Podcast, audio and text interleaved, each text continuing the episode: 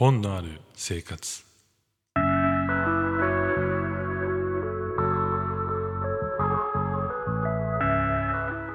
皆さんこんにちはヒデです。このチャンネルでは日替わりで私ヒデの好きなものについてお話をしています。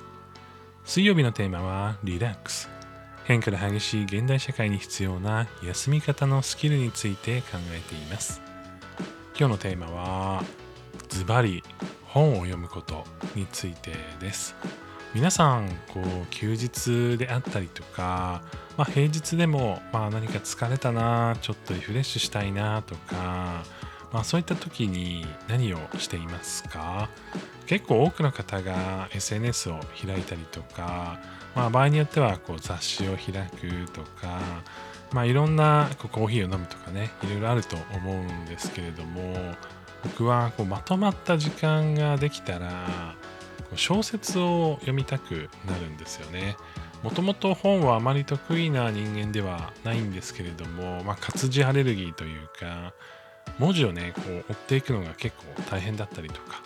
あと僕記憶力がね短期記憶があまり強くないのであれ今何の話だったっけ？みたいな感じにいや本当に実はなるんですよ。なのであまりこう小説向きではないなって自分で勝手に食わず嫌いでいながらずっと過ごしてきたんですけれどもまあとある時にちょっと仕事で疲れてしまって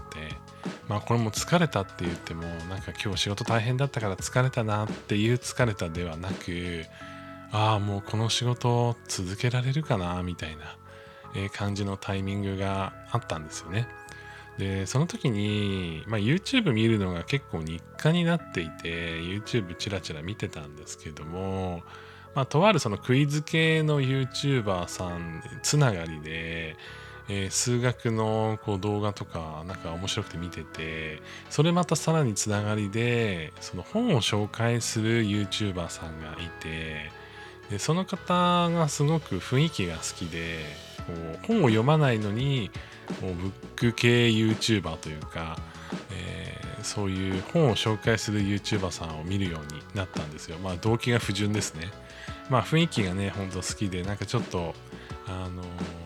ー、見てて癒されるというか元気がつくなと思って見てたんですよ。でその動画の中でいろんな本を紹介していてああそういえばミステリーみたいなもの大どんでん返しみたいなものを漫画で好きだったんでまあ、小説で読んでももしかしたら読めるかもしれないなと思ってミステリーを読むようになって、まあ、そこからは結構こうミステリーをね、えー、たくさん読むようになりました。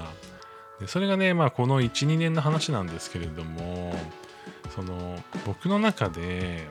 何かをこう疲れてお休みをしたい場合とか自分のこう心のなぎを作る、まあ、なぎっていうのはこう大きな波が立ってない状態、